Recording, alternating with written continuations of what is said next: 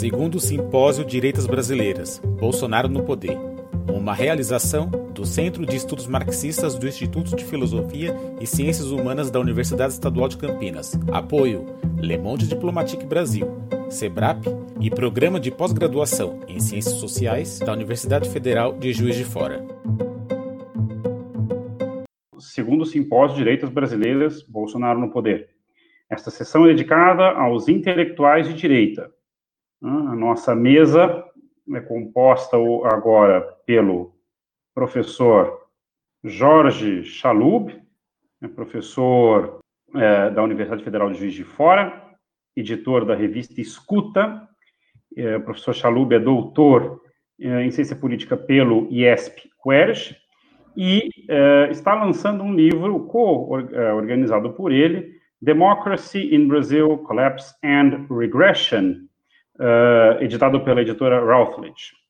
E temos também o professor Álvaro Bianchi, que é professor do departamento, professor livre-docente do departamento de Ciência Política da Unicamp, atual diretor do Instituto de Filosofia e Ciências Humanas, o IFISH, da Unicamp, uh, co-coordenador do, uh, do Laboratório de Pensamento Político PEPOL, vinculado ao CEMARX, e autor Uh, entre outros, do livro O Laboratório de Gramsci. O Laboratório de Gramsci, publicado pela primeira vez em 2008 pela editora Alameda e agora em segunda edição, 2018, pela editora Azult. Uh, estamos aqui apoiados mais uma vez e reitero meus agradecimentos a toda a equipe da Secretaria de Eventos do IFCH e do Le Monde Diplomatique e também conto com o apoio da Camila Rocha aqui na moderação do chat. Uh, então, Vamos seguir a dinâmica das demais sessões. 15 minutos de exposição inicial para cada um, depois mais dois blocos. Um que eu faço algumas perguntas uh, minhas para os expositores reagirem, e depois uh, recolherei uh, as perguntas selecionadas do chat para que eles possam também respondê-las, e no final, enfim, um espaço para eventualmente mais alguma pergunta, se houver tempo, e uh, as considerações finais. Antes de passar a palavra, eu gostaria apenas de uh, reiterar o convite para que se inscrevam no canal do YouTube do IFCH Unicamp, que tem um mês e, e já está um, recebendo eventos como este, assim como o canal uh, do Le Monde Diplomatique. Né? Eu convido que todos se inscrevam nos canais que estão transmitindo este e outros uh, eventos nesses tempos de quarentena. E também uh, aviso que as mesas estão sendo gravadas e, com o tempo, serão disponibilizadas na forma de podcast nas plataformas de download de áudio, né? Uh, iTunes, Spotify, etc. Uh, mas isso ainda levará um tempo, mas já estamos, enfim, com essa perspectiva. Tá? Então, sem mais delongas, passo a palavra ao, ao Jorge para, suas, para a sua apresentação inicial. Jorge, a palavra está com você. Obrigado, André. Queria começar agradecendo, quer dizer, a todo mundo envolvido com o seminário, né? não só é, a Camila, que está aqui nos ajudando hoje, o Sábio Cavalcante, mas também agradecer isso ao Ricardo, ao Valério e ao Zé Maria da Unicamp, que estão tornando isso possível, é, ao Luiz Brasilino e a Bianca Pio do Le Monde Diplomatique, e é um prazer estar aqui hoje conversando com você e com o Álvaro nessa noite de quarentena, né? mais uma noite de quarentena.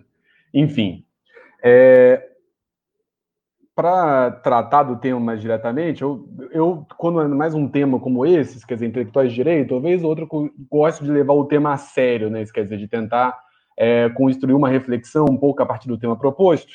É, hoje eu vou tentar fazer isso, quer dizer, organizar a fala em torno desse eixo, é, que eu acho que é um eixo que traz, que por si só já mobiliza um pouco a audiência, uma vez que você menciona, né? Quer dizer, porque existe um próprio debate é, sobre o quanto alguns personagens, sobretudo que parte das figuras consideram profundamente, tem uma profunda crítica em relação a eles, merecem, com muitas aspas, é, o epíteto de intelectuais, e isso ganha mais força, penso eu, nessa atual conjuntura, é, na ideia durante a pandemia, quando parte desses intelectuais tem sido, digamos, representado fortemente com a pecha de, digamos, é, pro, de divulgadores do anti-intelectualismo. Né? Então você teria intelectuais anti-intelectuais, isso quer dizer que é um pouco um mote colocado, né? É, isso quer dizer, então acho que eu vou fazer um pouco o mote de tentar caracterizar quem são ou como esse campo de intelectuais de direita pode ser caracterizado. Isso quer dizer, sobretudo, é claro que eu não pretendo tratar nenhuma ideia de essência inerente à ideia de direita, isso quer dizer como que esse campo de intelectuais de direita pode ser caracterizado no Brasil contemporâneo e, sobretudo, nesse Brasil contemporâneo é, bolsonarista, ou menos no Brasil contemporâneo da última década. Isso quer dizer, o primeiro ponto a se colocar, que eu acho que é um ponto que tem que ficar muito claro, que mais do que intelectuais de direita, que eu vou tratar de intelectuais do que eu, chamo, do que eu costumo chamar de ultradireita. Isso quer dizer, eu não vou entrar na, nessa conceituação, outros pesquisadores vão chamar de extrema direita, de direita radical, e eu acho que, claro, com algumas repercussões do próprio conceito, estamos falando um pouco do mesmo fenômeno, isso quer dizer, uma série de intelectuais que entraram e ganharam um destaque inédito no debate público brasileiro, e não apenas no debate público brasileiro, quer dizer, isso é um movimento é, em boa medida global, vincular, como se eles estivessem em boa medida à direita da direita, não é isso? Isso quer dizer, são intelectuais que se colocam à direita é, de, de uma direita que ganhou uma certa centralidade, de uma direita ou centro-direita, no pós-89, é, em regra muito marcada por um determinado discurso no campo da economia, e em regra vinculada às ideias de neoliberalismo, com todo o debate que esse termo também traz, e também vinculada a determinadas ideias ou construção no campo dos costumes, da modernidade cultural e por aí vai. Isso quer dizer, é, então eu estou tratando de autores que se reivindicam à direita desse debate. Né? Esse é um ponto importante, porque se levar, segundo esses próprios atores, é, esses atores da antiga direita, da direita moderada, sabe, sei lá como, como o nosso interlocutor pode chamá-los, não seriam atores da direita, né? Quer dizer, um, um, a gente começa lidando com eles com o discurso de que eles finalmente trouxeram uma direita ao centro num debate público onde anteriormente não havia direita. Quer dizer, isso por si só é um problema, né? Isso quer dizer, primeiro porque é, tem intelectuais que an anteriormente claramente reivindicavam tradições de uma direita brasileira e tradições diversas, né? Isso quer dizer, desde uma tradição de um pensamento cristão conservador, que em boa medida pode retornar no mínimo até a revista Ordem, até, digamos, atores que reivindicavam explicitamente uma organização do mundo a partir de determinados padrões de regulação do mercado, que podem ser enquadrados pelo, pelo conceito de neoliberalismo, até uma série de atores que vão reivindicar propriamente uma identidade de conservadores no debate público. Eu estou falando de gente como Paulo Mercadante, Ives Ganda Martins, Ricardo Vélez Rodrigues, Manuel Gonçalves Ferreira Filho e outros, que estavam presentes no debate público, inclusive centrais no debate público logo depois da Constituição de 88, criticando essa Constituição. Então, é, Roberto Campos, quer dizer, sobre todas as figuras, existiam atores que claramente, pelos seus argumentos e pela sua inserção no debate público, poderiam ser enquadrados na à direita desse debate público. Não é isso? Agora, sem dúvida, há algo que em parte distingue esses atores mais recentes, e foi isso que me motivou um pouco a escrever é, o primeiro texto sobre isso, lá do meu amigo Fernando Perlato, é, o que nos motivou inicialmente foi a ideia de que esses de que passou a ser demandado publicamente um pertencimento ostensivo à direita. Isso quer dizer, se atores anteriores no debate público brasileiro, gente como o Carlos Lacerda ou Roberto Campos, que inegavelmente pertenciam à direita, é, não reivindicavam essa, esse pertencimento ostensivo, mais recentemente começam a despontar uma série de atores que, primeiro, se mostram com uma radicalidade antissistêmica ainda maiores que esses anteriores, e, por outro, reivindicam que essa radicalidade contrária ao sistema, segundo o discurso deles, se faz presente, sobretudo, pelo termo é, deve ser representada como pertencendo a essa direita. É, tem alguns mapeamentos sobre isso, eu não vou entrar no debate sobre o conceito de nova direita, que eu acho um debate que serve para determinadas perspectivas e é problemático sobre outras perspectivas, mas eu acho, pra, fazendo um mapa inicial aqui, que podemos falar no mínimo de o que eu, o que eu ando escrevendo, falando de mais ou menos quatro linguagens dessa ultradireita contemporânea, tal como eu coloco. Uma primeira linguagem é uma linguagem que eu costumo apontar como ultraliberal. E eu escolho ultraliberal e não liberal por um, um, algo muito explícito, porque eles são muito mais tributários do que no debate americano se chama como anarcocapitalismo ou um determinado libertarianismo do que do neoliberalismo propriamente dito, por mais que você vai encontrar raízes comuns no debate político econômico da, da década de 70. Então, o ultraliberalismo é algo, por exemplo, para ser didático para o nosso público, que permite distinguir o Paulo Guedes do Pedro Malano, isso? Isso quer dizer, enquanto o ultraliberalismo ele é quase que avessa a qualquer padrão de regulação na economia, o neoliberalismo costuma ser simpático à lógica de regulação privada, sobretudo através do direito privado do mundo econômico. Uma segunda linguagem seria uma linguagem que eu costumo chamar de propriamente neoconservadora, e aqui a minha preocupação é marcar a influência do debate norte-americano depois da década de 50, quer dizer, sobretudo logo depois da Segunda Guerra Mundial, nesses atores, quer dizer, essa linguagem neoconservadora está muito preocupada com o tema dos costumes e com o tema do anticomunismo. Quer dizer, são duas coisas que a distinguem e é uma presença forte desse debate público. Uma terceira linguagem, aí por sua vez, que eu acho importante distinguir propriamente da neoconservadora, eu nem sempre vejo isso tão presente, é uma linguagem que eu costumo chamar de reacionária propriamente dito. Isso quer dizer, o Benjamin Teitenbaum vai ser um dos entrevistados, eu acho, pela André e pela Camila, do nosso seminário, a gente vai divulgar propriamente, é, mas o Teitenbaum chama de tradicionalistas, mas a chave central é que são atores que, re, que recusam diretamente qualquer tipo de organização do mundo adequada a partir da modernidade. Eles, ao fim e ao cabo, são antimodernos, o que os neoconservadores não são.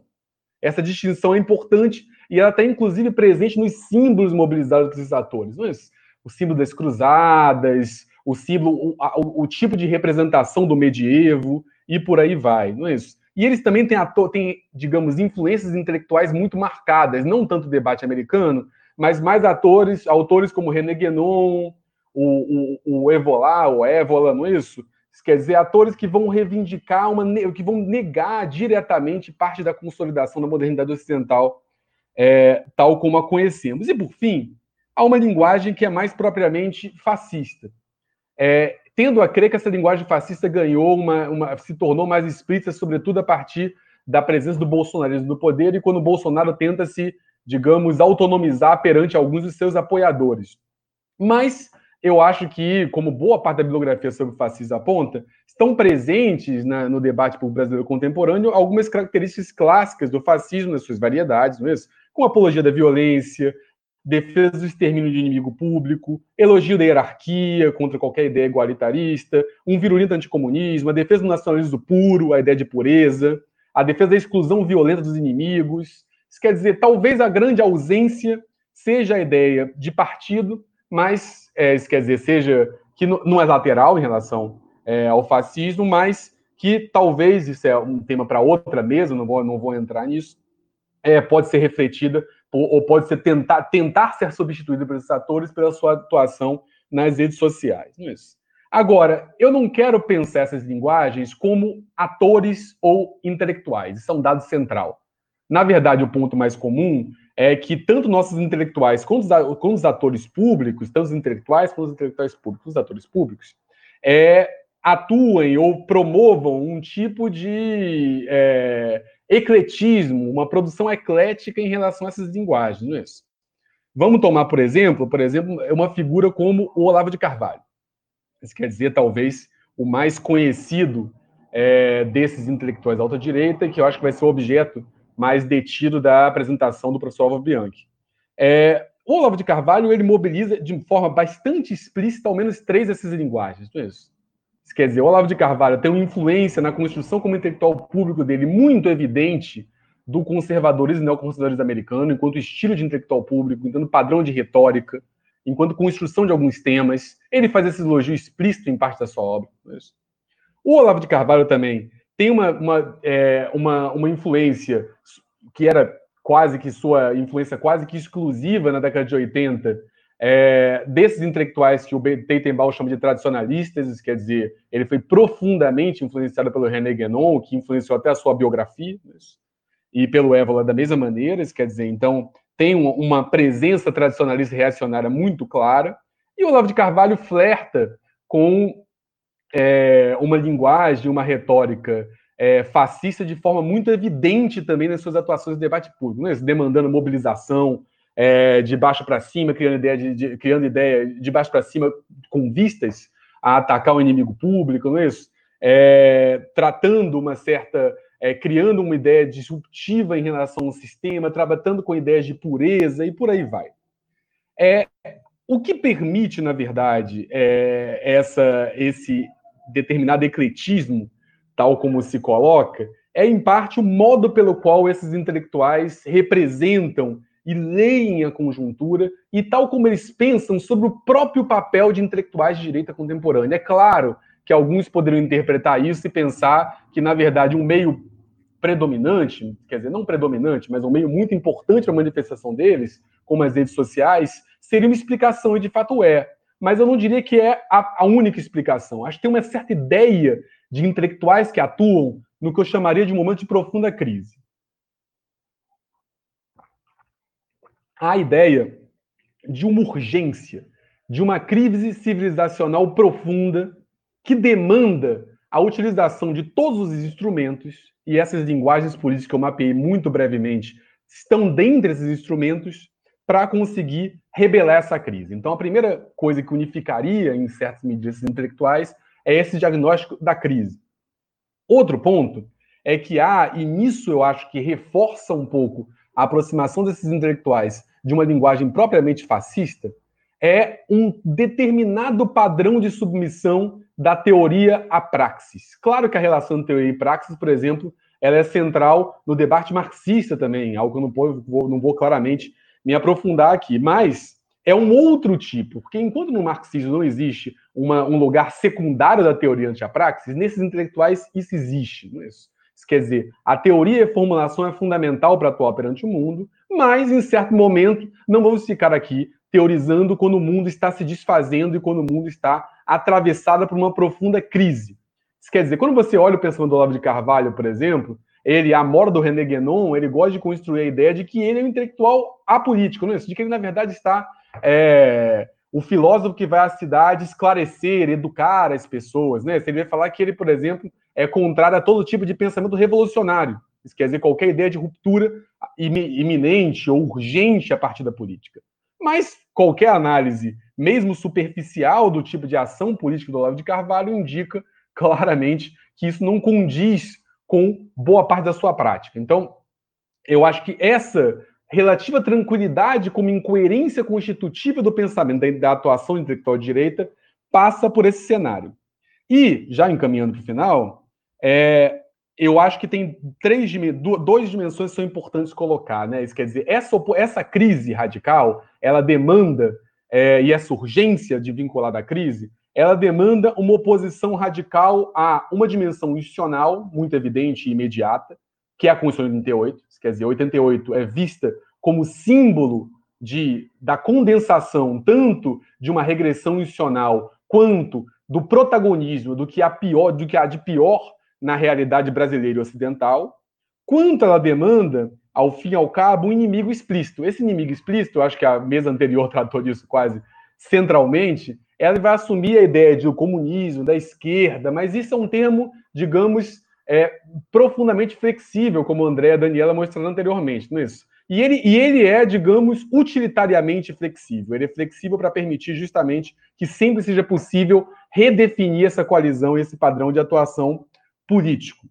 É, isso quer dizer, agora, essa heterogênea coalizão intelectual, que vai unir todos eles, por esse sentido de urgência, ela aceita tanto as incoerências quanto uma relativa disjunção entre fins e meios. Não é isso? isso quer dizer, num texto famoso sobre liberalismo no Brasil, o Vanderlei Guerra dos Santos ele escreve no Praxis Liberal no Brasil que a UDN se tornou o mais subversivo partido brasileiro pela sua leitura da conjuntura, não é isso? Quer dizer, eu acho que algo semelhante se coloca, né? A, a urgência da crise da conjuntura demanda que esses atores ajam de, uma, ajam de um modo mesmo que não preservem seus supostos fins. E eu só queria deixar um ponto importante, que isso não é característica é, para quem ficar um pouco incomodado com é, a menção dos ultraliberais nessas quatro linguagens, isso não é uma exclusividade da retórica dos fascistas neoconservadores ou reacionários, não é isso? Quer dizer, e não precisa apontar para os bolsonaristas. Uma figura como Gustavo Franco, é isso? Uma figura que já ocupou altos postos é, no Estado brasileiro e uma figura importante do Partido Novo, não se viu muito envergonhado em entrevistas de jornal e falar que para reformar o funcionalismo público e a universidade teria que se usar muito gás lacrimogêneo. Não é isso? Eu acho que é a metáfora do Gustavo Franco é bem evidente dos meios necessários para é, se implantar também essa, essa, essa linguagem ultraliberal. E, por fim, para de fato encerrar, é, eu diria que é, o que nos resta perceber agora vai ser, é, nesse cenário tão inconstante, é um pouco o lugar dos intelectuais é, nas transformações desse movimento. Né? Porque se tem algo que tem ficado evidente nos últimos movimentos da conjuntura, tem sido uma crescente predominância da linguagem fascista perante as outras linguagens. E se tem algo que boa parte da bibliografia do fascismo converge, é que os intelectuais vinculados ao fascismo têm um papel de destaque e protagonismo muito maior no momento inicial de ampliação do fascismo do que no momento de efetiva instauração ou, ou criação de algum tipo de regularidade da prática e da linguagem fascista. Enfim, era isso que eu queria falar nesse primeiro momento. Espero que conversemos mais sobre esses temas e outros depois. Obrigado, pessoal. Muito obrigado, Jorge. E passo agora a palavra ao professor Álvaro Bianchi.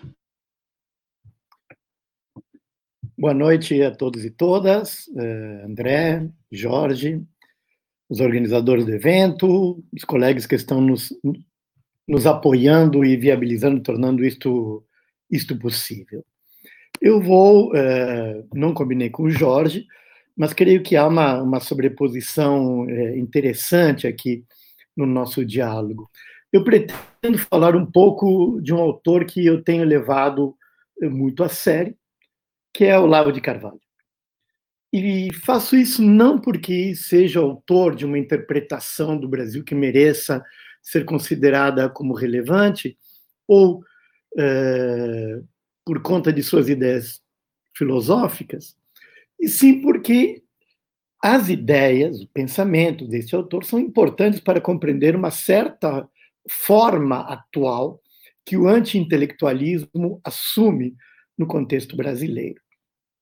Um anti-intelectualismo que eu denominarei de um anti-intelectualismo é, elitista, sem me dar muito trabalho de, de justificar esta opção neste, neste momento. É, então, é, pois, como um estudo de caso que as suas ideias comparecem aqui. Eu creio ser importante, antes, fazer algumas observações de ordem metodológica, né? como proceder para estudar um objeto, uh, um objeto como este.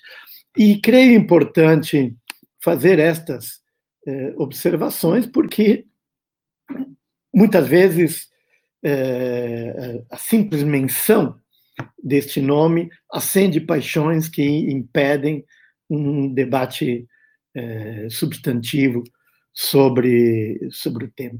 O primeiro alerta que eu faço é como é, estudar a sua obra. Eu vou é, narrar aqui duas, duas pequenas anedotas.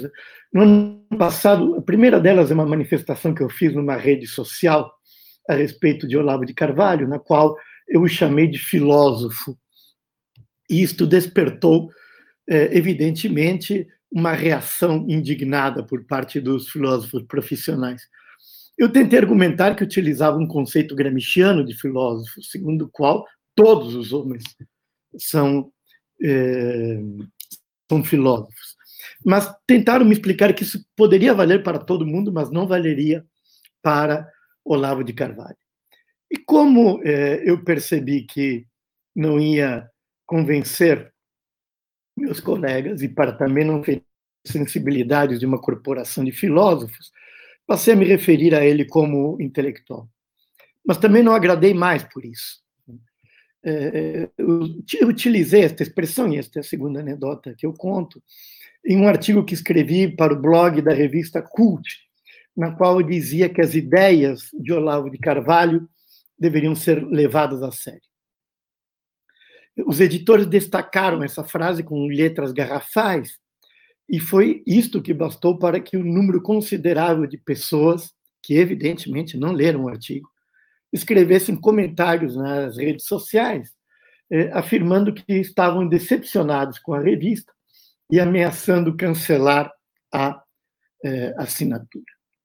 É aquele alerta que o, o Jorge fez no início, né? tratar com rigor seu objeto, eu creio que vale aqui.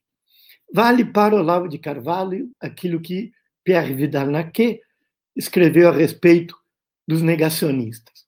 Não se trata de, de discutir com ele e de colocar a verdade da sua filosofia eh, sob escrutínio. Trata-se de compreender as suas ideias, o contexto no qual emergem e as razões da sua eficácia.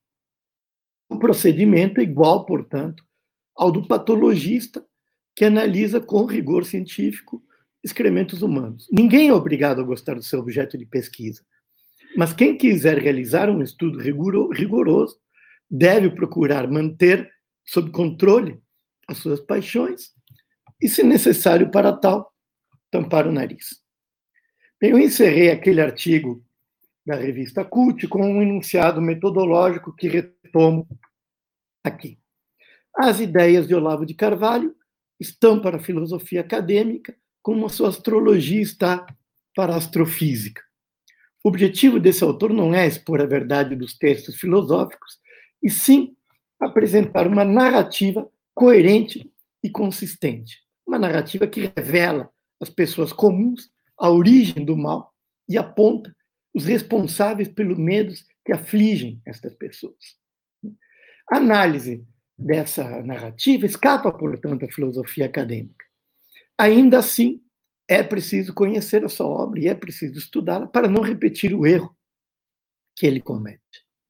Os historiadores e os sociólogos da cultura, portanto, têm, a meu ver, o desafio de se dedicar aos textos de Carvalho com o mesmo rigor, o mesmo afinco com o qual Theodor Adorno se debruçou sobre a coluna de astrologia do Los Angeles Times para escrever o seu livro As Estrelas Descem à Terra. Isto, evidentemente, requer paciência e autocontrole. O segundo aspecto que eu gostaria de destacar é que é um problema na obra de Olavo de Carvalho e que se verifica mesmo na sua trilogia. A nova era é a Revolução Cultural, o Jardim das Aflições e o Imbecil Coletivo. É a heterogeneidade no material. Alguns grandes ensaios, como por exemplo a Nova Era, seguido de um conjunto de apêndices que são uma, apêndices que são uma coletânea de textos jornalísticos, ou um volume todo de pequenas intervenções, escaramuças culturais, como o imbecil coletivo. E os volumes eles vão crescendo ao longo das suas sucessivas edições e eh, o material vai sendo reciclado das mais diferentes maneiras. Isto é evidentemente, é, isto é, me provoca né, uma tentação de tipo filológico, ou seja, de tentar reconstruir por meio de uma filologia do autor o percurso da produção desse texto. Mas isto, evidentemente, seria um exagero, né, embora um exagero divertido, e eh, produziria resultados analiticamente eh, irrelevantes. Então, eu creio que é necessário deixar de lado essa tentação eh, filológica é? e procurar reconstruir as suas ideias a partir do seu texto, não como uma modalidade de leitura é, estrutural, ou seja, não com o intuito de encontrar a verdade do texto, que propõe algo diferente. Uma interpretação que, procurando ser rigorosa e documentada, interroga-se sobre as intenções e os motivos do autor, os quais só se tornam compreensíveis por meio de uma reconstrução do contexto, naquilo que eu tenho chamado de uma história política do pensamento político. Não é isto, entretanto, este exercício completo que eu vou fazer aqui, vou fazer algo mais, é, mais sucinto, que é reconstruir aqui esta ideia intelectual que aparece na obra de Olavo de Carvalho, que eu considero ela bastante interessante e um argumento eficaz. O ponto de partida é um diagnóstico que ele faz, que sustenta uma parte importante de sua obra, a respeito da vida cultural brasileira, na qual existiria uma alienação de nossa elite intelectual, arrebatada por modas e paixões que impedem de enxergar as coisas óbvias. É sobre essa miséria intelectual brasileira e sobre os modismos provenientes da França e dos Estados Unidos, que Carvalho escreve uma parte considerável de suas intervenções culturais. Ele próprio escolhe esta modalidade de intervenção, que é a escaramuça cultural que tem lugar nos cadernos de cultura dos grandes jornais ou nas colunas de opinião, como a forma, a forma típica de sua, de sua intervenção. Carvalho considera que o início desse processo é na ditadura militar, embora não tenha sido a ditadura militar a responsável por isto. A questão seria de que a ditadura militar, afastando os eh, intelectuais político, no lugar que haviam ocupado uh, durante, uh, durante o, o populismo, né, teria produzido um impacto muito profundo na subjetividade destes intelectuais, uma epidemia de mutações de personalidade que tiveram impactos profundos, consequências profundas para suas ideias. É da depressão dos letrados, é, acredita é, Carvalho que nasce o negativismo é, brasileiro, certas formas de niilismo que se expressariam nas suas práticas é, intelectuais. Bem, se o início esteve na ditadura, a radicalização dessa alienação da elite intelectual brasileira teria ocorrido, segundo Olavo de Carvalho, nas últimas décadas, e depois de 1989, com mais ênfase, ou seja, depois do colapso do comunismo, consolidando assim um quadro de miséria intelectual. É nesta situação de agravamento da miséria cultural brasileira, a partir da década de 90, que emerge a figura daquilo que Carvalho chama de o imbecil coletivo, que é uma claríssima referência ao conceito gramsciano e explícita referência né, ao conceito gramsciano de intelectual eh, coletivo. Análise da intelectualidade que Carvalho faz está assentada em uma história que poderia chamar de uma história criativa do, conceito de, do conceito de inteligência, né? Eh, de intelectualidade. Né? Segundo Carvalho, o que caracterizaria essa inteligência não é uma função social determinada, né? uma atividade social, e sim um pertencimento a um grupo social organizado em torno de uma ideia, que é a ideia fundamentalmente de, de progresso. O intelectual seria assim um sujeito que encontra o seu lugar né, neste imbecil coletivo e desse modo né, é apresentado como alguém sem conexão com o mundo é, existente. Aqui Carvalho esboça a história desse intelectual coletivo, remetendo a sua origem aos clubes, às assembleias, aos salões literários, é, dentro dos quais teria se gerado a Revolução Francesa e esta ideia de opinião pública, a qual não passaria de um sentimento comum das elites letradas. A esta opinião das elites, Olavo de Carvalho contrapõe a universidade medieval, né, concebida como um centro de debates. Se na República das Letras jacobinas as questões eram decididas no rito, nas universidades medievais imperariam critérios racionais para a validação dos, eh, dos argumentos. Giordano Bruno teria bastante a falar sobre esses critérios racionais para validação dos argumentos se não tivesse sido queimado antes, mas isto não vem ao caso. A questão é que, passada eh, a Revolução, segundo Carvalho, as instituições científicas e universitárias francesas teriam voltado para o seu curso natural e reproduzido aqueles métodos, aqueles modelos próprios da universidade é, medieval. Isto é, é, isto sofre uma grande mudança no século XX com a democratização das universidades, é que aparece com o caráter fortemente elitista do argumento de Olavo de Carvalho. Se ao longo do século XX eh, essa atmosfera do, do jacobinismo teria se apossado sorrateiramente da totalidade da vida cultural, isso seria, em parte, em grande parte, diz Olavo de Carvalho, é, decorrência da proletarização das universidades, que de núcleo gerador de uma elite científica e governante se transformaram em centros de formação profissional para as massas. A democratização do ensino teria aberto a milhões de pessoas acesso as profissões intelectuais e científicas, e deste modo reduzindo as exigências e criando as condições para o surgimento de um proletariado intelectual que não é capaz, segundo afirma Olavo de Carvalho, de formar uma opinião pessoal razoável. É um trabalhador, ele é um empregado que segue um figurino próprio da coletividade, assim como fariam os uh, servidores públicos, os funcionários do setor de serviços de classe média, os operários uh, braçais. Né? Bem, obviamente, isso acarreta um problema para o próprio Olavo de Carvalho. Ele não se considera parte de um imbecil coletivo, nem de um coletivo imbecil, e nem mesmo parte de uma inteligência. Não se considera parte de nada.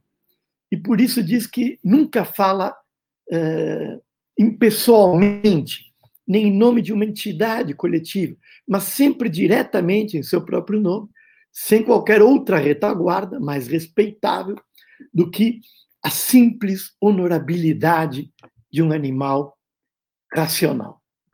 Apresentando-se, então, como filósofo, professor e homem da cultura, Olavo de Carvalho, é claro que não poderia recusar Tucu o papel de intelectual sem antes encontrar um álibi para si. E ele faz isso manifestando explicitamente a sua condição de letrado, mas distinguindo o letrado do intelectual. O letrado como um indivíduo independente, amante da verdade, o intelectual como membro de um grupo coletivo que não faz senão reproduzir as ideias deste, é, deste grupo. Mas esta confissão, né, como letrado, ele tem também uma função que é reforçar um papel de crítico interno. Né? E aqui, creio eu, que reside toda a eficácia do argumento de Olavo de Carvalho. Ele assume o seu lugar no clã dos letrados e, ao mesmo tempo, reivindica um discurso anticorporativo, né?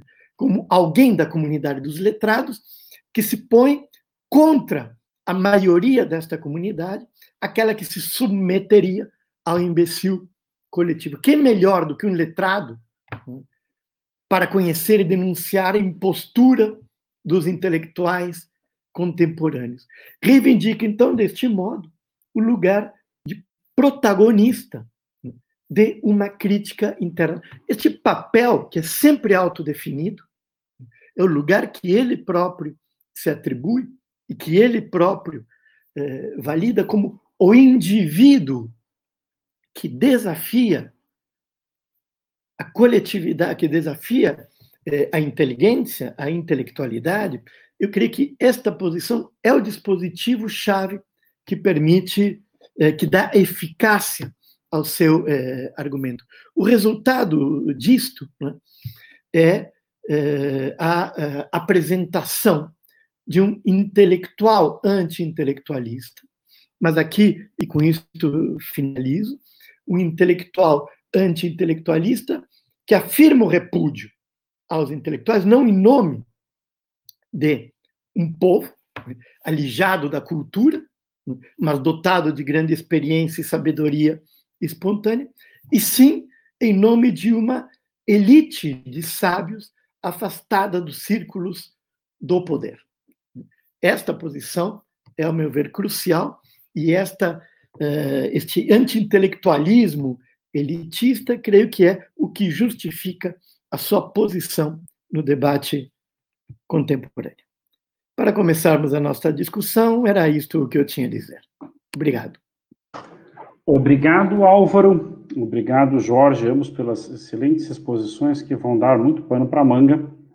Eu já comecei até a receber umas perguntas aqui, mas uh, uh, como eu anunciei de saída, uh, eu as vou formulá-las, vou apresentá-las a vocês num uh, terceiro bloco. Agora, no segundo bloco, eu vou colocar algumas questões minhas para animar um pouco aqui a nossa conversa.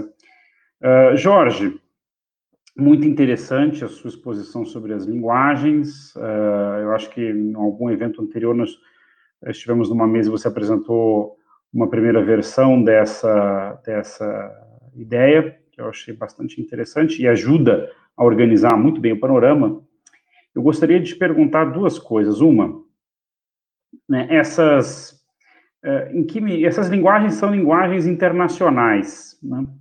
O que você nos diria sobre as peculiaridades da tradução, da recepção e tradução dessas linguagens no Brasil, em particular no Brasil contemporâneo?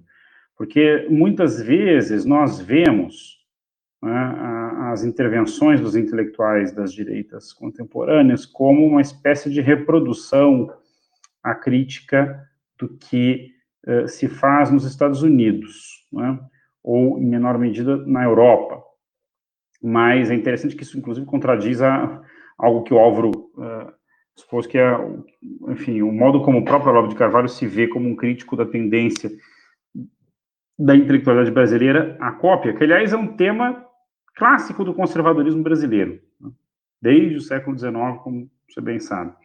Então, o que você diria sobre a peculiaridade da, da recepção e tradução brasileira destas linguagens na contemporaneidade? Uma outra coisa, você mencionou os intelectuais, uh, digamos, de uma geração anterior, como Ives Gandra, muito ligado à tradução do, do catolicismo conservador, como Opus Dei, uh, ou uh, intelectuais liberais, como, por exemplo, liberal-conservadores, como Roberto Campos, né? E você mencionou que no, no, artigo com o Fernando Perlato, né, você trabalha um pouco a diferença da, da nova geração.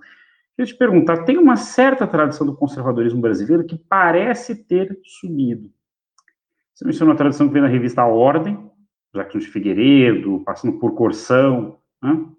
Poderíamos, talvez, incluir o Olavo de Carvalho por aí, mas você mencionou uma tradição ultraliberal, que não é, não é exatamente a mesma tradição do Roberto Campos, eu concordo com você.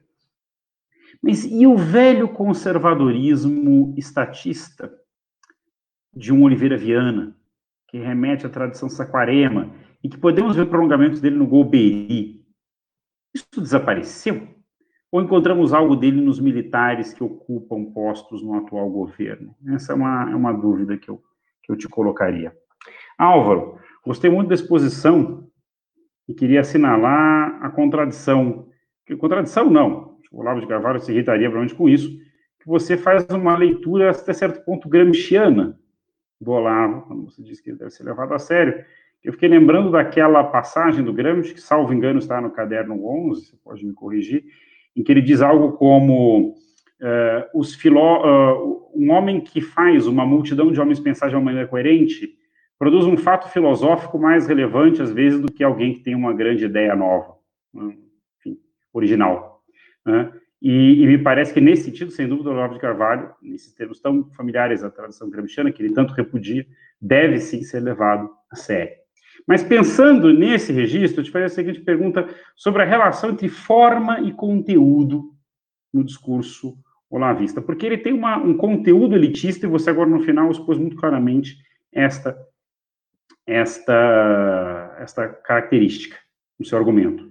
Mas ele tem uma forma de exposição, sobretudo nas redes sociais, em menor medida nos livros, mas também neles, que é, a qual você aludiu no início, referindo-se a nossa, às vezes, o nosso desgosto com suas intervenções, bastante vulgar, que tem a ver com o uso enfim, uso prolífico de palavrões, escatologias, né, um tom extrema, extremamente agressivo, que tem a ver um pouco com essa publicística da direita americana a qual o Jorge aludiu. E, mas há um nexo, quer dizer, entre forma e conteúdo aí, não?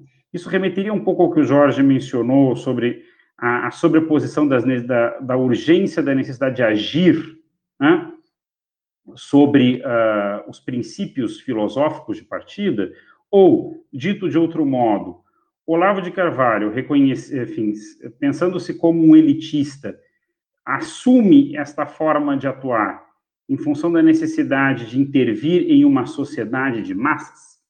Acho que essas seriam as primeiras perguntas para começar. Mas vamos inverter a ordem. Uh, Álvaro primeiro e Jorge depois.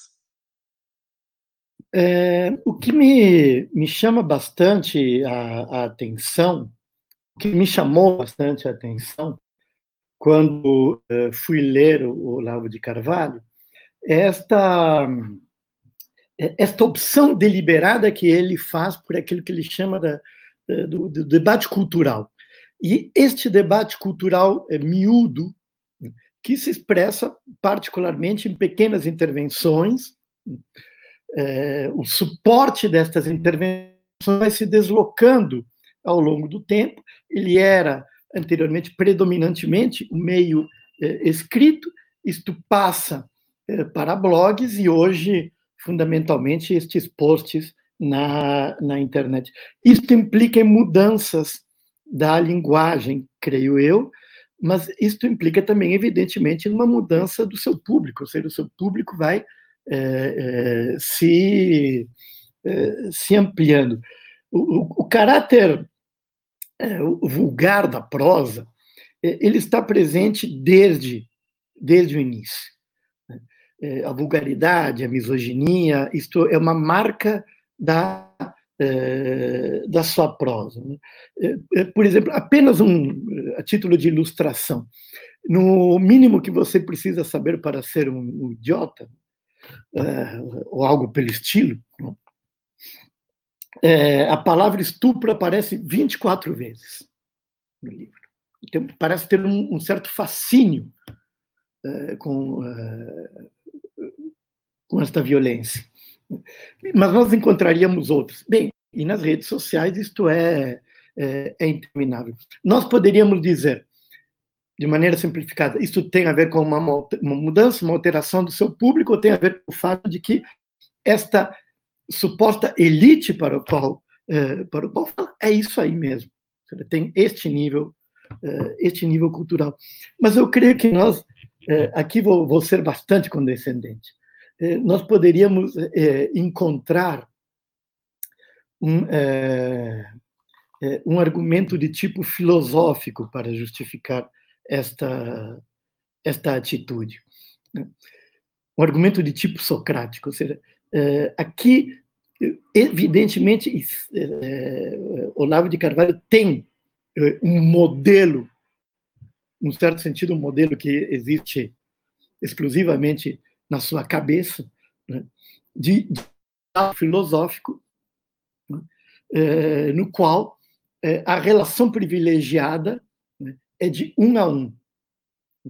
É a relação do filósofo com aquele com quem, é, com quem dialoga. Isto exige um certo tipo de coloquialidade que se expressa de maneira rude e violenta na sua, na sua prosa.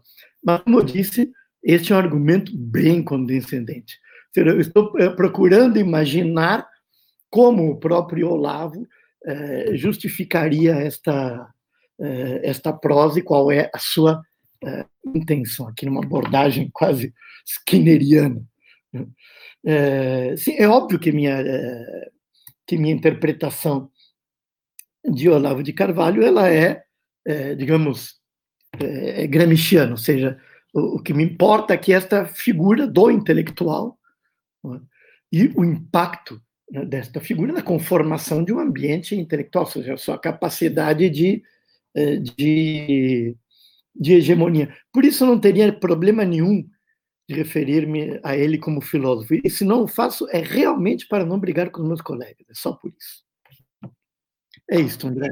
Obrigado, Álvaro. Jorge, com você. Não, agradecer bastante as perguntas, André. É, eu acho que são duas perguntas que acabam se relacionando, né? Eu acho que. Então eu vou apontar um pouco, fazer uma, uma resposta só para as duas, na verdade, né? É, a segunda resposta, André, você falou, e o conservadorismo estatista de corte, sei lá, alguns chamariam de, um certo, de uma certa tendência iberista, não é isso? Que vai que passaria pelo Viraviano e chegaria num certo Golbery, por mais que ela pegue outros caminhos aí. Eu, tendo a, eu tenho uma chave de interpretação que, na verdade, é parte da crítica recente é, que essa nova direita constrói contra o sistema é, sobretudo, uma crítica que faz a identificação entre esquerda e Estado. esquerda, Estado e Constituição 88. Logo, o conservadorismo estatista é a tradição, digamos, da direita brasileira que acabou mais deflacionada, né, mais reduzida porque o movimento assim tem algumas ideias que são que atravessam os atores e que eles constroem de forma direita, distinta, né? Por exemplo, a ideia de que o Estado é quase que inerentemente corrupto.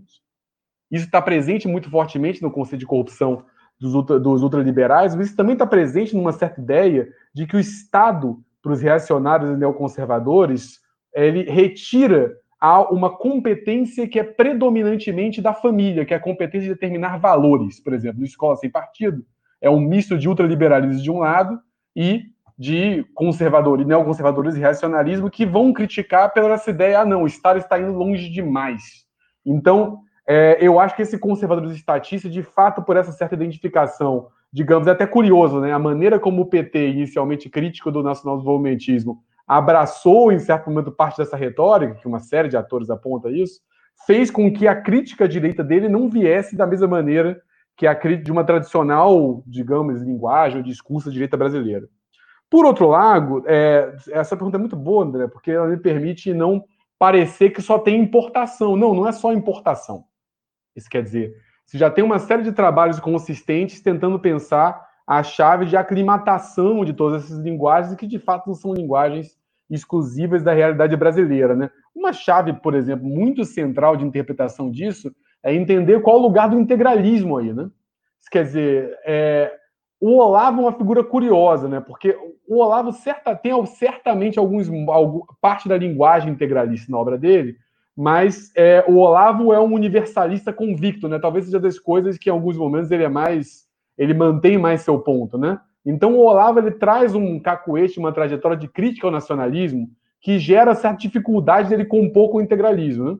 Mas se a gente pensar numa figura, eu escrevi recentemente sobre isso, no olavista de destaque no governo, é, Ernesto Araújo, por exemplo, o integralismo é cuspir descarrado, não é isso? Quer dizer, tem, tem influências comuns com o Olavo, que não só o Guénon, mas também tem mais do que o Olavo, um certo Spengler muito forte ali presente, mas também tem um integralismo, assim, que chega a ser caricato quando ele começa a colocar expressões em tupi, não é isso? Tava uma certa ideia de contraposição entre mundo material e mundo espiritual, que é muito típico, né? O Olavo, por sua vez, o que o Olavo faz que até um movimento colocado, o Olavo tenta reinterpretar de uma maneira muito curiosa, no mínimo, para ser educado, o que é a trajetória americana. Né? O Olavo transforma a trajetória americana em uma trajetória fundamentalmente quase que uma trajetória comunitária cristã conservadora, se a gente fosse colocar assim, adjetivando muito rápido aqui, né? Isso quer dizer, os Estados Unidos são fundamentalmente o lugar da comunidade que conserva a liberdade e o lugar da tradição. Isso quer dizer, ele faz uma certa interpretação. É, agora, é, para o Olavo, essa preocupação da tradução não é tão grande por essa marca, essa marca universalista dele, e, por, e nisso ele se aproxima do Golbery, mas numa chave bem distinta, de inserir o Brasil num grande ocidente cristão. Né? Isso quer dizer, esse conceito de ocidente de ressonâncias spenglerianas, o Spengler, isso é marcado no Olavo. Então, é, ele não tem essa preocupação da aclimatação o ultraliberalismo, por natureza, para o Paulo Guedes, o Brasil é quase uma ineficiência, né? Quer dizer, figuras, né? Se não existisse Brasil, talvez fôssemos mais eficientes. Então, de fato, algumas delas, agora outras, como os neoconservadores, presentes, por exemplo, dos militares, têm essa preocupação, né? Isso quer dizer, de pensar com até velhos cacuetes geopolíticos, e por aí vai, né? Mas, assim, só para encerrar essa parte, não me alongar muito nessa resposta, é, quando o Olavo vai olhar para o pensamento brasileiro, o Olavo, ele basicamente vai dizer que o Brasil tem quatro grandes autores. Ele fala que tem outros menores de de nota, né? Os quatro grandes autores para o Olavo são Gilberto Freire, Miguel Reale, Otto Maria Carpo, que é um brasileiro adotado, não é colocado, e Mário Ferreira dos Santos, que aí é, o, é a peculiaridade do Olavo, que é um filósofo que pouca gente apontava antes, que, o, que escreveu uma obra muito volumosa e que o Olavo transforma como o grande elo perdido da, da filosofia ocidental, né? Mas é, essa ideia, essas figuras para o Olavo são contribuições originais do pensamento brasileiro. Elas não são muitas. Ele vai citar também o Merchior, digno de nota, e por aí vai, né? Você falou é, um, um, dado interessante que eu talvez até faça isso, mas é tanta coisa para fazer nesse mundo, né? Que eu não sei se eu vou fazer isso. Mas é interessante ver que o Olavo de Carvalho ele é tratado muito, já que a conversa caminhou um pouco para ele, a gente pode até nas perguntas falar de outros intelectuais, é porque ele é bem exemplar, ele é tratado como uma figura outsider e ele, pela sua própria retórica, reforça o lado outsider, né? Mas o Olavo de Carvalho não era uma figura sem nenhum vínculo com certa inteligência brasileira. Quer dizer, ele tinha contato com Roberto Campos, com Paulo Mercadante, com o Merchiotti, certa inteligência liberal conservadora brasileira, quer dizer, tinha, assim, claro que eu não, não valorizava o Olavo como uma figura de destaque, mas o Olavo de Carvalho tinha acesso e o mencionava e frequentava certos cursos, e inclusive reivindicava, não à toa a presença do Miguel Reale aqui, certa tradição do Instituto Brasileiro de Filosofia que remete ao Paim, que remete ao Mercadante, que remete ao Vélez, e por aí vai, que talvez no pensamento brasileiro seja o que o Olavo tem mais afinidade, por mais que ele traga. Agora, essa questão de, de ler pela chave internacional, e só para fechar mesmo, é um dos problemas, por exemplo, que eu acho desse livro recém-lançado do Teitenbaum, né, que parece ele quer encaixar o Olavo como um tradicionalista da maneira.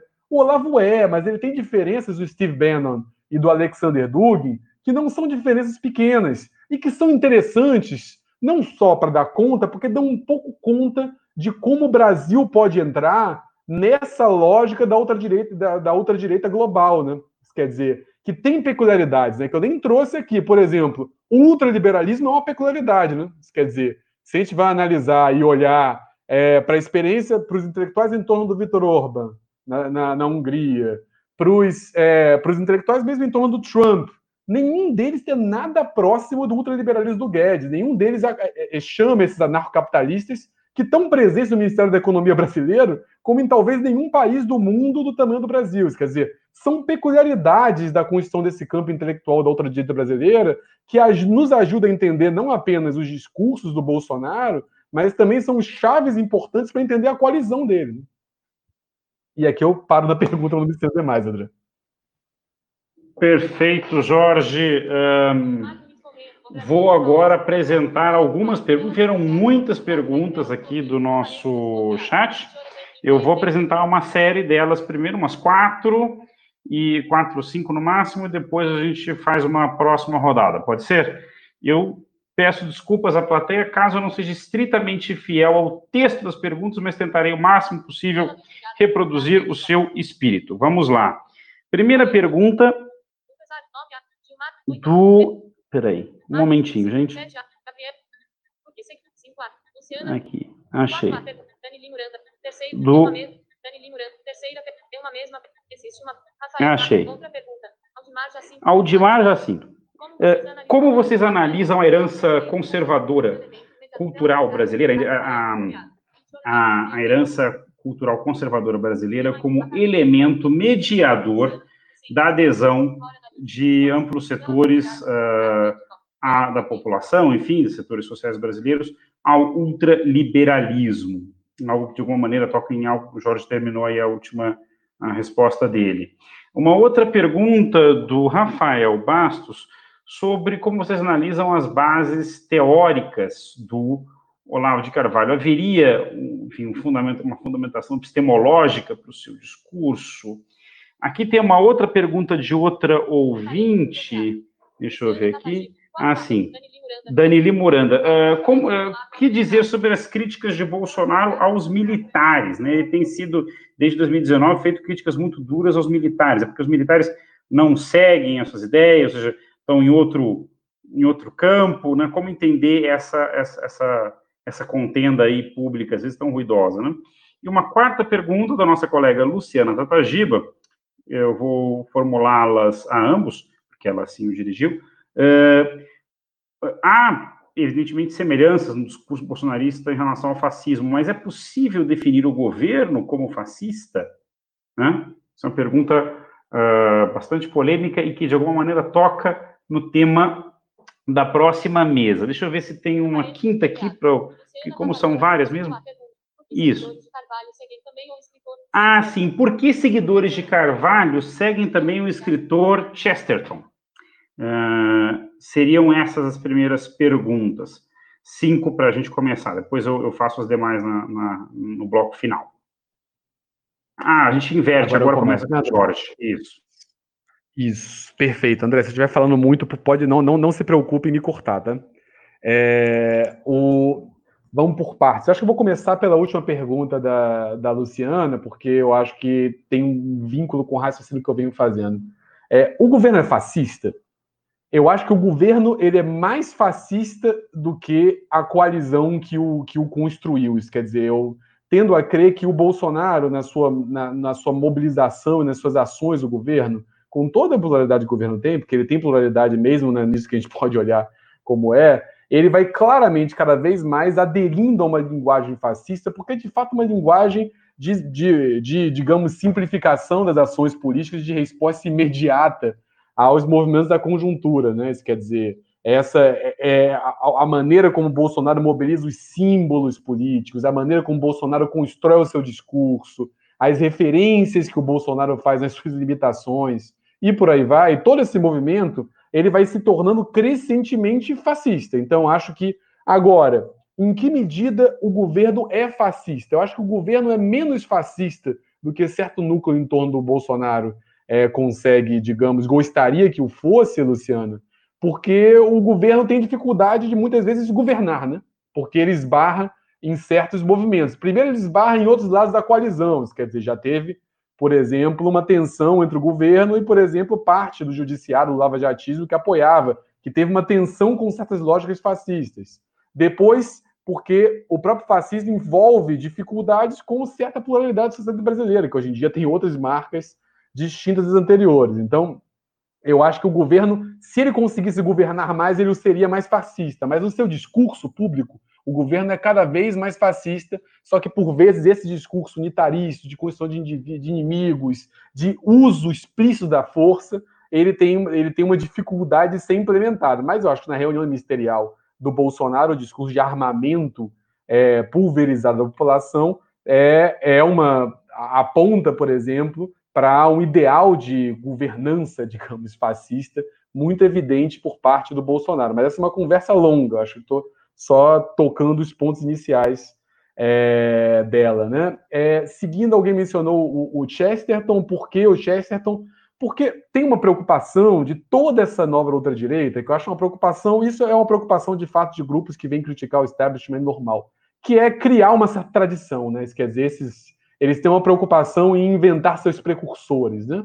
É, e o Chesterton é um autor relativamente pouco lido no Brasil, um autor relevante no circuito conservador é, no circuito conservador anglófono, relativamente relevante. E o Chesterton, além de, digamos, permitir a renovação desse cânone conservador que outros autores permitem, ele também aponta para um certo ideal estético do que é o intelectual pro Olavo. Isso quer dizer, que é um certo. O Olavo ele gosta de emular o Chesterton, porque o Chesterton é o intelectual que o Olavo diz que ele o é, mas na prática ele age muitas vezes mobilizando e agindo de maneiras que ele vai dizer que ele é radicalmente contrário.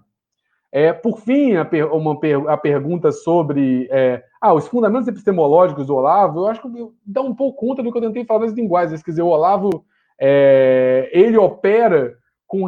Quer dizer, ele no, no, os livros da década de 80 dele eram muito influenciados pelo Guénon, quer dizer, o Atos de Símbolos, se você ler, está muito marcado por ali. E em certo momento ele parece cada vez mais trazer uma certa linguagem do neoconservadorismo americano, em que, na, em que, na verdade, a ação pública e essa ação política imediata é, até tensiona com a temporalidade do tradicionalismo dele. E a partir daí, o Olavo vai crescentemente, quer dizer, até comentando o trabalho da Daniela hoje, eu falei, olha, quando o Olavo escreve sobre o Gramsci pela primeira vez, a nova era era um perigo tão maior no mundo e tão grande no Brasil, quase, quanto o gramscianismo, pelo menos tal como eu leio. Quer dizer, com o tempo e o PT no poder, o gramscianismo se torna cada vez mais perigoso. Né? Então, o Olavo faz deslizamentos no seu discurso, também respondendo fortemente em relação à conjuntura. É, em relação, agora, o termo base epistemológica é sempre difícil, né? Isso quer dizer, é, eu estou tentando entender epistemologia de fato numa chave de, digamos, é, de como o Olavo reflete sobre o próprio ato de conhecer e de produzir conhecimentos. Quer dizer, muito rapidamente isso. E sobre, digamos, a, a eu não sei qual, eu perdi o conceito presente da pergunta. Herança, é... herança cultural conservadora brasileira. É, sobre, sobre a questão da herança, da herança cultural conservadora brasileira. Isso quer dizer, eu até recente estou escrevendo agora isso, um trabalho com o Pedro Lima, professor da FRJ, meu amigo, em que a gente pondera algumas coisas sobre, sobre determinadas leituras do natural conservadorismo popular brasileiro, né, que é um ponto curioso que na verdade acaba aproximando tradições muito diversas e que eu acho um ponto a ser debatido, né, porque é, quer dizer, o povo brasileiro é naturalmente conservador em virtude de, que, de uma herança cristã, de um certo temor, como o se traz no sentido, em relação a uma, a uma, uma instabilidade de condições de vida que demanda certas seguranças. Eu acho difícil, assim, né? Eu, é, eu, por exemplo, eu acho que é algo que é uma biografia que eu não domino tão bem, né? Mas eu acho que, por exemplo, é, me parece muito mais que certa naturalização do uso aberto da violência, que atravessa diversas classes, mas que faz uma rotina da violência, está muito presente nas classes populares no Brasil, talvez torne isso, talvez ocupe um lugar mais, digamos, de fermento de, de, de parte dos discursos dessa outra direita do que um conservadorismo natural. Isso quer dizer, eu penso em trabalhos como o do Zé Souza Martins, sobre, sobre prática do linchamento no Brasil, e trabalhos da área de segurança pública, sobre trabalho do Luiz Antônio Machado sobre sociabilidade violenta, mas assim, não é bem meio a praia, né? mas me parece, como intuição, não como pesquisa sistemática, de que essa violência naturalizada, quer dizer, ela por vezes explica mais do que um conservadorismo natural. Eu acho que eram essas as perguntas, né, André? Isso mesmo, Jorge. Passamos então ao Álvaro. É, bem, não, algumas questões não vou não vou tocar porque acho que o, o, Jorge eh, fez isso de uma maneira que eu não poderia fazer melhor. Então deixo por isso. Duas questõezinhas que eh, que eu acho que, que valem a pena. Uma diz respeito ao Olavo e o, o neoconservadorismo. Eu tenho minhas dúvidas. É, é, óbvio que ele gostaria de ser Irving Kristol, não é? é eu, eu, estava hoje seguindo a, a conversa no, na, na, na, sessão anterior e é, alguém no, no chat, que deveria ser evidentemente um olavista, disse: Olá, Irving Kristol. É, bom, é isto que ele gostaria de ser, mas não é. é Irving Cristo, a gente lê as memórias do Irving Cristo, é, ele está lá, é, tem um episódio no qual ele narra uma conversa, ele está num Convescote em Nova York com Hannah Arendt e Mary McCarthy. É um homem da, é, da alta cultura nova-iorquina que se deslocou em direção é, ao, ao conservadorismo, mas carregando com ele é, um, um passado que Olavo nunca teve. Né? É, por outro lado, é, mesmo do ponto de vista da, é, do texto, o texto de Cristo é muito sofisticado, o, diálogo dele com a cultura da época um diálogo muito sofisticado, ou seja, ali tem é outra substância. É, eu vejo, entretanto, semelhanças com William Buckley. Né? É, ou seja, a, aquela aquela cena do, do debate de Buckley com Gore Vidal, no qual Buckley uh, tem the best, the best enemies. Né? Uh, Buckley ameaça dar um soco na cara do, do Gore Vidal em uma transmissão ao vivo. É, é uma cena é, com algumas mudanças, qual eu consigo imaginar é, Olavo de Carvalho. É, é, claro que também aqui o, o Olavo de Carvalho no William Buckley. Eh, falta ali o dinheiro do petróleo. o terno do, do Olavo de Carvalho é ruído, é, tem aquela gravata estranha, é, enfim. Mas, é, do ponto de vista da linguagem, né, aquela agressividade que está em Buckley, mas também esta, esta projeção para a performance multi, multi meios, não é? é algo é, que eu consigo ver em, é, em Olavo de Carvalho. E por outro, é, por outro lado, eu creio que, do ponto de vista das ideias, também vejo Carvalho mais próximo de Buckley do que de Irving Kristol, por, por exemplo. Bem, isto é uma coisa. A segunda o tema da Lucina Tatagiba, que é uma provocação evidente né, é, sobre a questão do, do, fascismo.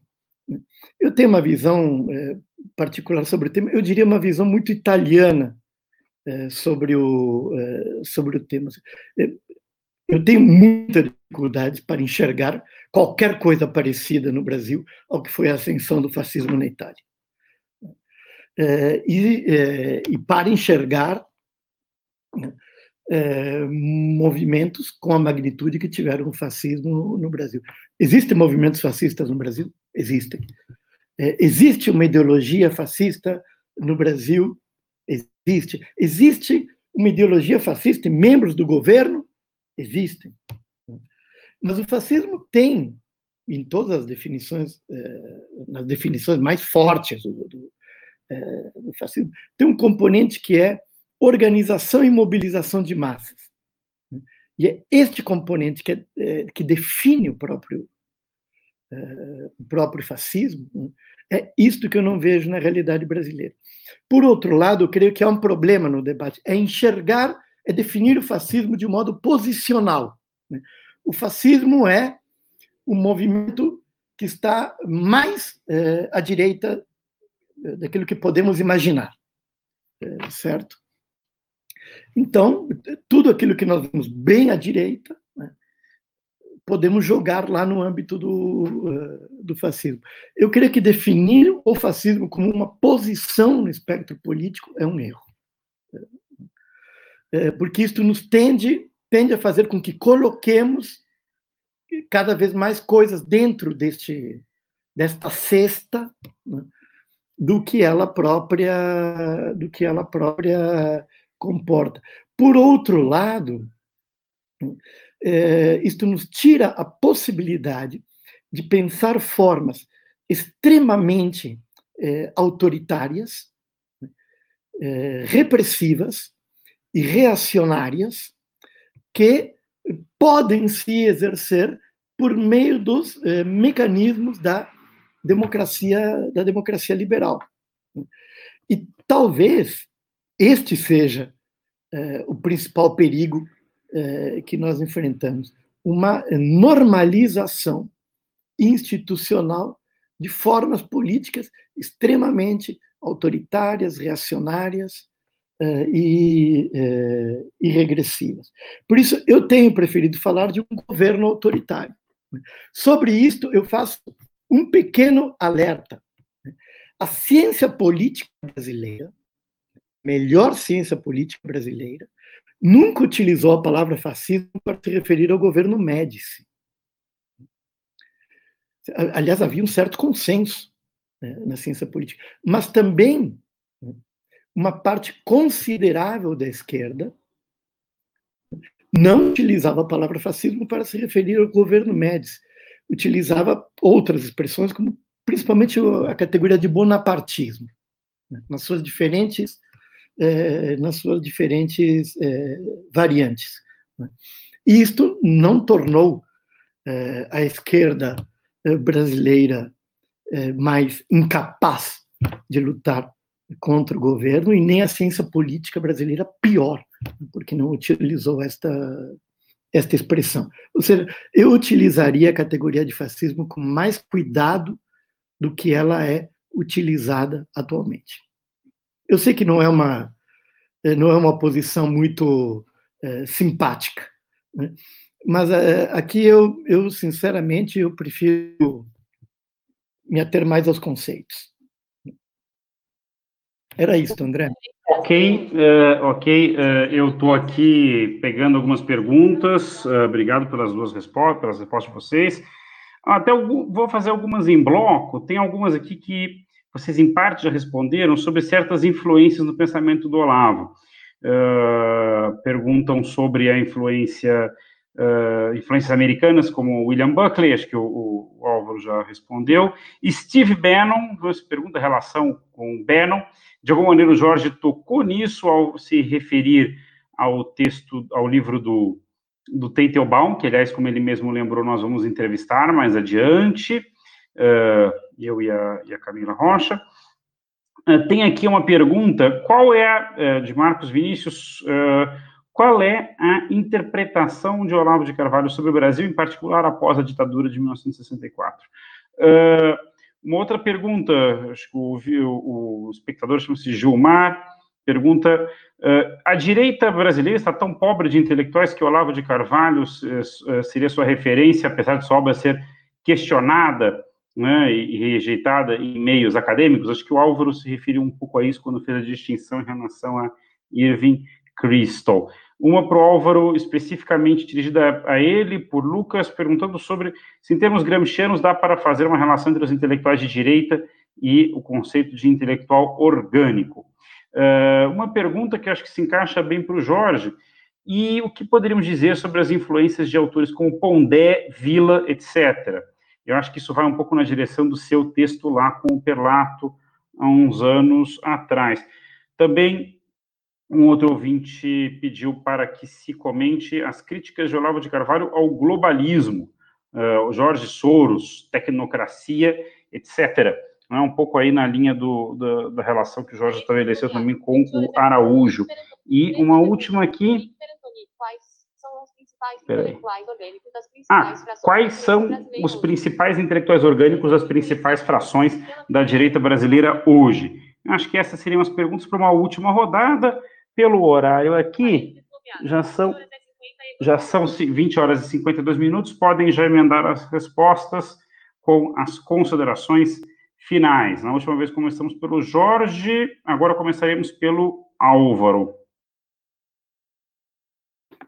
Eu também é, tive a oportunidade de ver algumas das perguntas que foram aparecendo aqui no, no YouTube e, e vários, é, várias pessoas tocaram nesta questão do, dos intelectuais dos direita e dos intelectuais orgânicos, das relações, das possíveis relações entre é, as ideias de Gramsci e esta, e esta intelectualidade. Na, na nova era, principalmente na nova era e a Revolução Cultural, que tem um capítulo lá sobre Gramsci, mas que tem uma série de apêndices que também que também é, o citam, não é? é? aparece esta ideia de que é, no Brasil é, pedagogos, assistentes sociais, jornalistas, sociólogos, é, e até mesmo consultores matrimoniais, que eu não sei por que entram ali nesta, nesta, nesta lista, né, seguiriam as ideias de Gramsci mesmo sem saber. Ou seja, é, além de haver uma ameaça gramsciana, né, é, há isto que parece ser um gramscismo inconsciente. Né. Eu acho esta ideia estapafúrdia, não seja como, como você inconscientemente segue um, é, um, um, autor.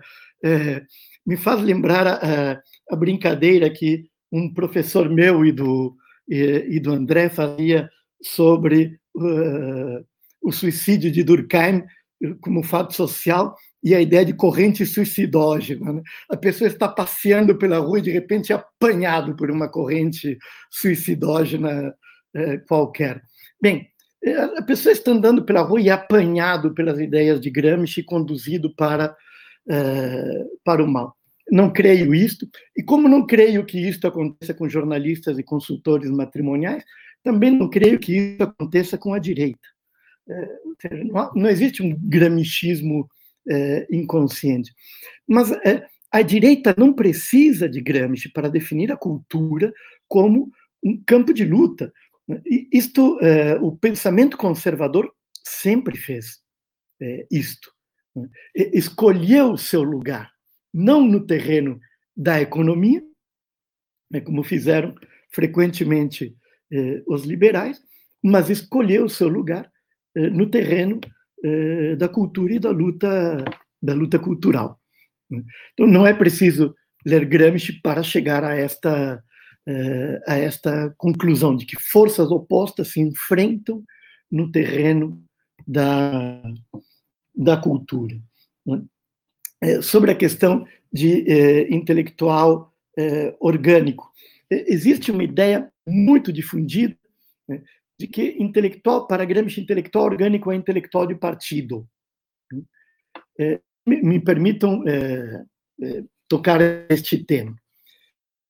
É, um pouco, é, de uma maneira um pouco mais rigorosa. Quando Gramsci é, ela apresenta o seu conceito de intelectual orgânico, né, o primeiro exemplo que ele usa é o do empresário, é o do gestor da é, da economia.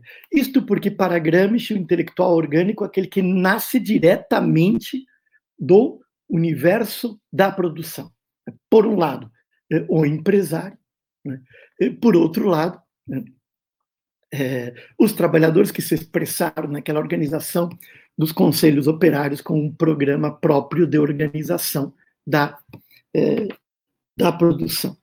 Bem, os intelectuais tradicionais estão vinculados à velha ordem, ao velho mundo, às velhas instituições, em particular a igreja, porque é este o modelo que Gramsci tem quando ele é, quando ele é, quando ele elabora é, quando ele elabora o conceito.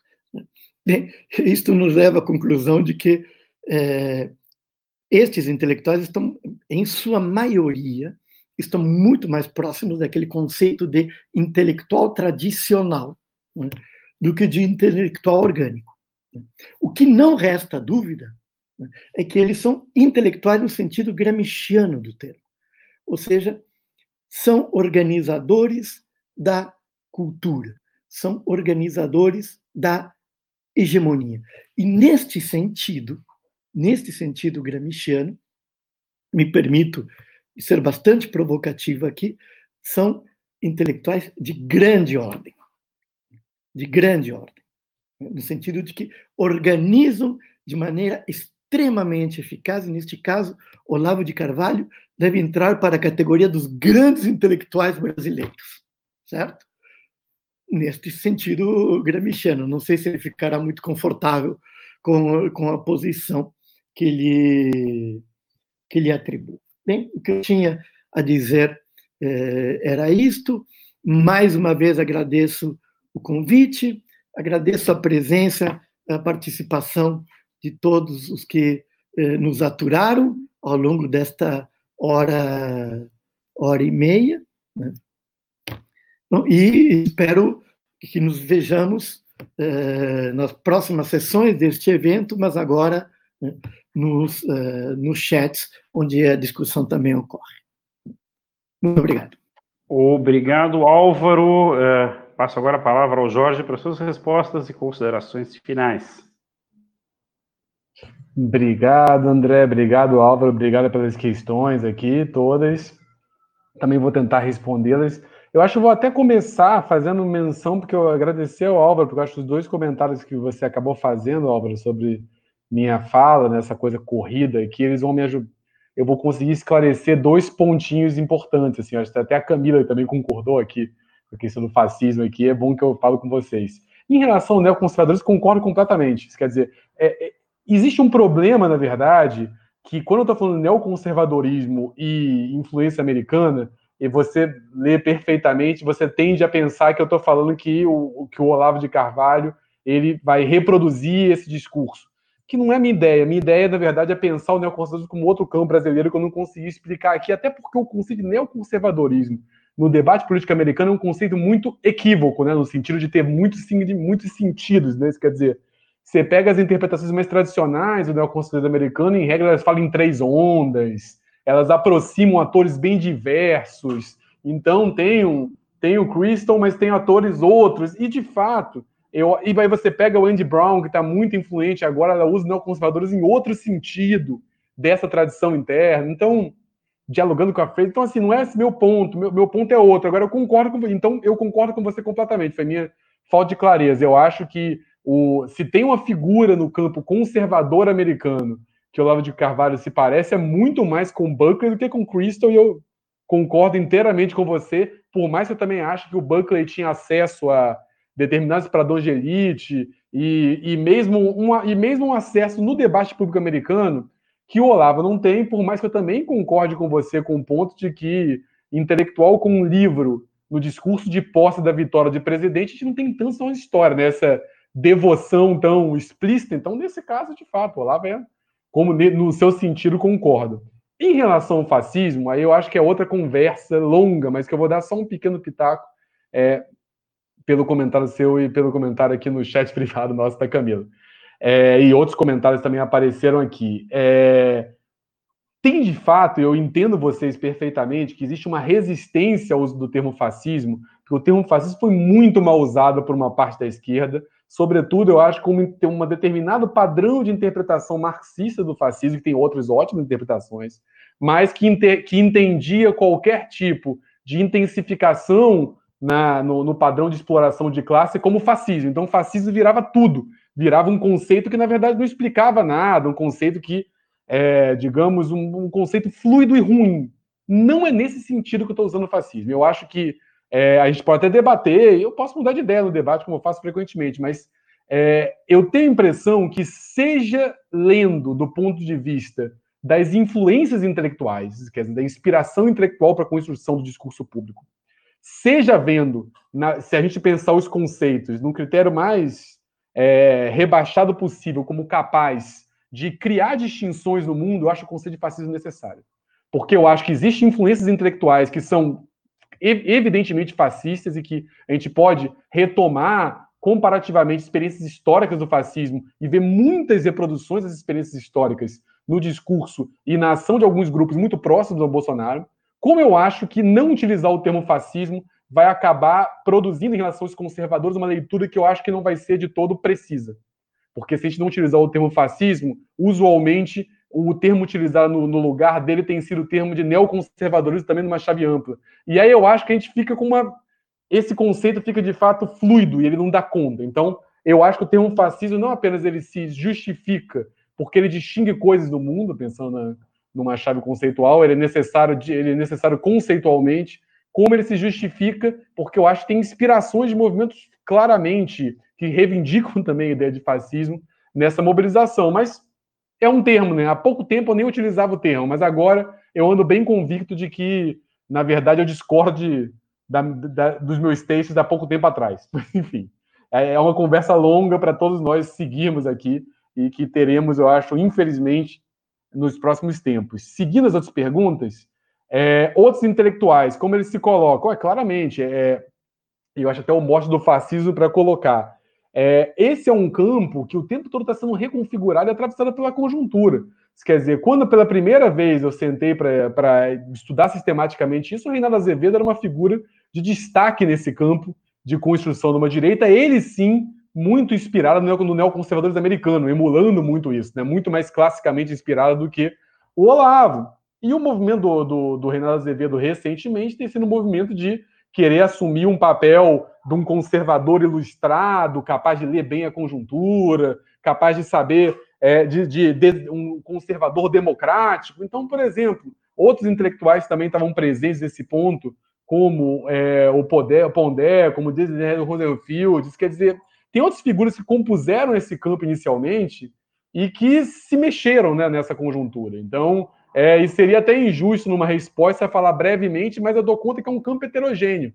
Isso quer dizer, talvez um ponto só curioso para pensarmos é como muitos dos intelectuais que é, se aproximavam desse campo por uma retórica ultraliberal marcada, isso quer dizer, por uma chave do mercado, como uma parte deles permanece próxima do bolsonarismo, por mais que também sendo justo, vários outros se colocaram também numa oposição. Então é um campo muito complexo que eu tentei aqui fazer um voo panorâmico para organizar esse debate, mas certamente foi muito impreciso e não é, não quero uniformizar esses atores. Justamente a ideia de pensar as linguagens e a ideia de pensar todo, em toda essa chave é para não, não uniformizá-los e chapá-los nessa chave.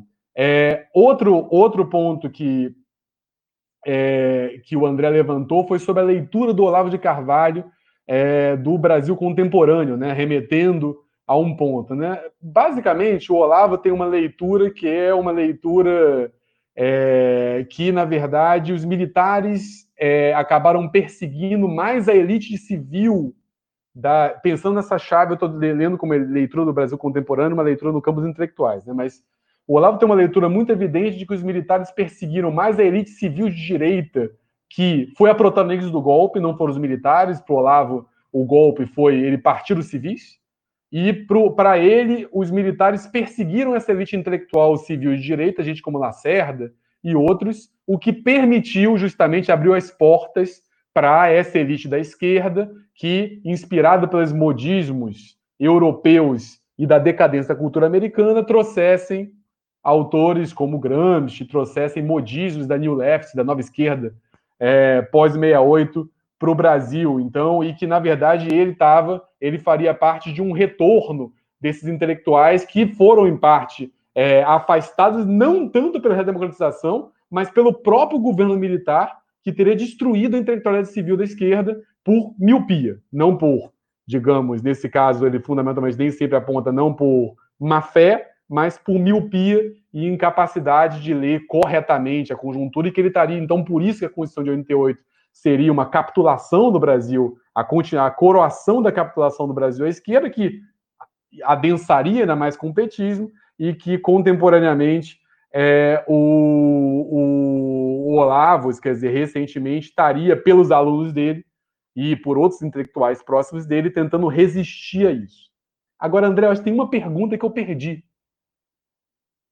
Sobre o, a crítica de Olavo de Carvalho ao globalismo, Soros e tecnocracia. E tinha uma outra sobre Bannon, mas acho que de alguma maneira você já respondeu. Uh, acho que é. seriam essas duas. É isso, aí, aí fechamos que a gente já está no limite da hora. É, é, curioso, né, que o termo globalismo é um termo utilizado, pelo, o Bannon utiliza esse termo, o Alexander Dugin, que é o intelectual com o qual o Olavo debateu, que é uma figura muito próxima do, do, do, do grande, do, do líder russo, Putin, né?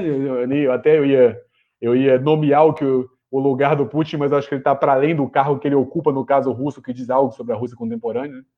É, isso quer dizer, e o Alexander Dugin, que é um intelectual eurasiano, uma figura próxima também, que foi também um leitor do, do René Guénon, como o Olavo, mas com distinções em relação ao Olavo. Isso quer dizer, o termo globalismo não é um termo disponível, né? Isso quer dizer, e o globalismo mobilizado pelo Olavo, sobretudo porque ele aponta a existência do que ele chama de consórcio em algumas das obras dele, que seria uma. A, a, eu não vou conseguir explicar todo o argumento do Olavo, mas basicamente seria a ideia de que é, o socialismo se, se, mostraria inviável pelas vias que ele teria pensado, e ele, e ele naturalmente demandaria mudanças internas, e em certo momento, uma grande coligação de famílias tradicionais e bilionários perceberia de que uma ordem internacional socialista seria mais útil para o domínio dos bilionários do que o capitalismo de livre mercado ou do que uma ideia de liberdade individual. Estou sendo muito, muito grosseiro aqui para tentar responder rápido. Então, o Olavo